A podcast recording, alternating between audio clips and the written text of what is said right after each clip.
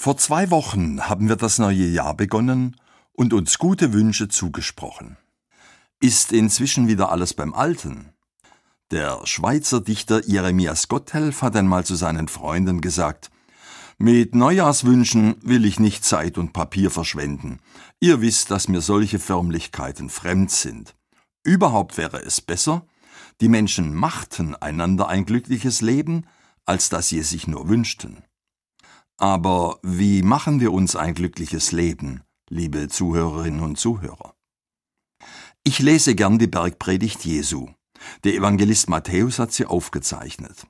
Da steht zum Beispiel, ihr habt gehört, dass gesagt worden ist, Auge um Auge, Zahn um Zahn.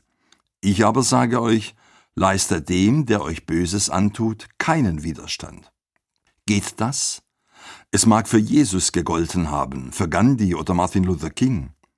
Allerdings sind alle drei durch Gewalt umgekommen. Der Apostel Paulus sagt dagegen, widersteht dem Bösen. Die Frage ist nur, wie? Tut mir jemand etwas Böses, kommt in mir schnell der Gedanke hoch, wie du mir, so ich dir. Das haben wir gerade nach dem Anschlag der Hamas am 7. Oktober in Israel erlebt. Verständlich, dass Israels Regierung Vergeltung angesagt hat. Aber löst sie das Problem? Ist jetzt nicht alles viel schlimmer geworden? Wie viel Menschen leiden?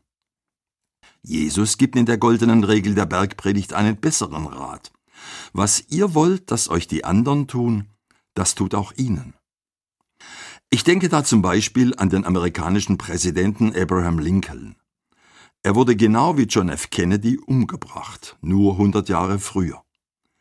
Lincoln hat nach seiner Wahl etwas Erstaunliches getan.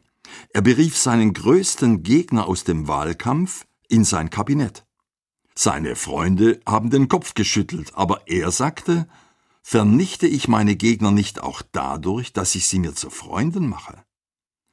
Das hatte zum Beispiel der jüdisch-argentinische Dirigent Daniel Barenboim mit seinem arabischen Freund Edward Said getan, als er das Jugendorchester West Eastern Divan aus Juden und Arabern gründete. Ich selbst habe seit meiner Kindheit ein Herz für Juden, denn in meinem Elternhaus wohnte eine jüdische Familie. Wir waren ein Herz und eine Seele und haben die jeweiligen religiösen Feste gemeinsam begangen. Ich habe aber auch ein Herz für Palästina, seit ich mit meiner damaligen Böblinger Gemeinde 1979 eine Freundschaft mit palästinensischen Christen in Galiläa geschlossen habe. Was Sie und Ihre Verwandten im Westjordanland momentan durchmachen, das bewegt mich sehr. Wenn ich nicht nur die Hamas, sondern auch die Besatzungs- und Siedlerpolitik Israels kritisiere, handle ich mir hierzulande schnell den Vorwurf ein, Antisemit. Erstens ist der Begriff ungenau, weil auch die Araber Semiten sind.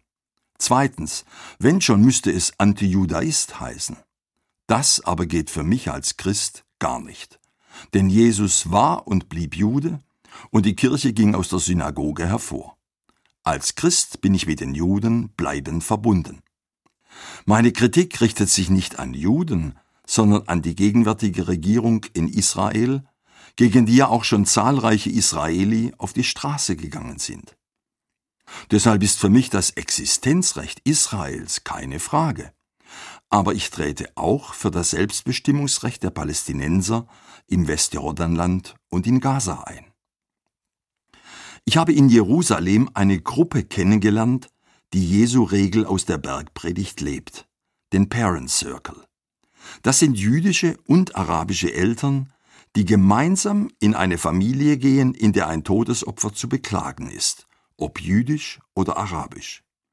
Sie tragen das Leid gemeinsam, weil sie wissen, Leid kann man nicht gegeneinander aufrechnen, sondern nur miteinander tragen. So verwirklichen sie Jesu Wunsch, was ihr wollt, dass euch die anderen tun, das tut auch ihnen. Zu Recht haben sie unlängst einen Preis bekommen. Ich freue mich auch, dass beim diesjährigen Weltgebetstag der Frauen im März palästinensische Christinnen zu Wort kommen. Sie haben die Gebetsvorlage erstellt.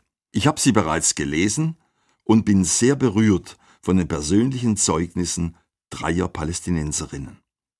Was mich besonders bewegt, Trotz aller Gewalt, die diese Frauen erleben durch Siedler und das israelische Militär, sehen sie sich verwurzelt in der Liebe Jesu und möchten diese Liebe in ihre Umwelt tragen. Meine palästinensischen Freunde in Galiläa sind Christen der orthodoxen Kirche. Sie haben meinen Horizont geweitet durch die Gottesdienste, die wir zusammen gefeiert haben, hier wie in Galiläa. So hoffe ich mit Ihnen, dass der Traum Jesu wirklich wird. Was ihr wollt, dass euch die anderen tun, das tut auch Ihnen. Liebe Zuhörerinnen und Zuhörer, in diesem Sinn Gottes Segen fürs neue Jahr.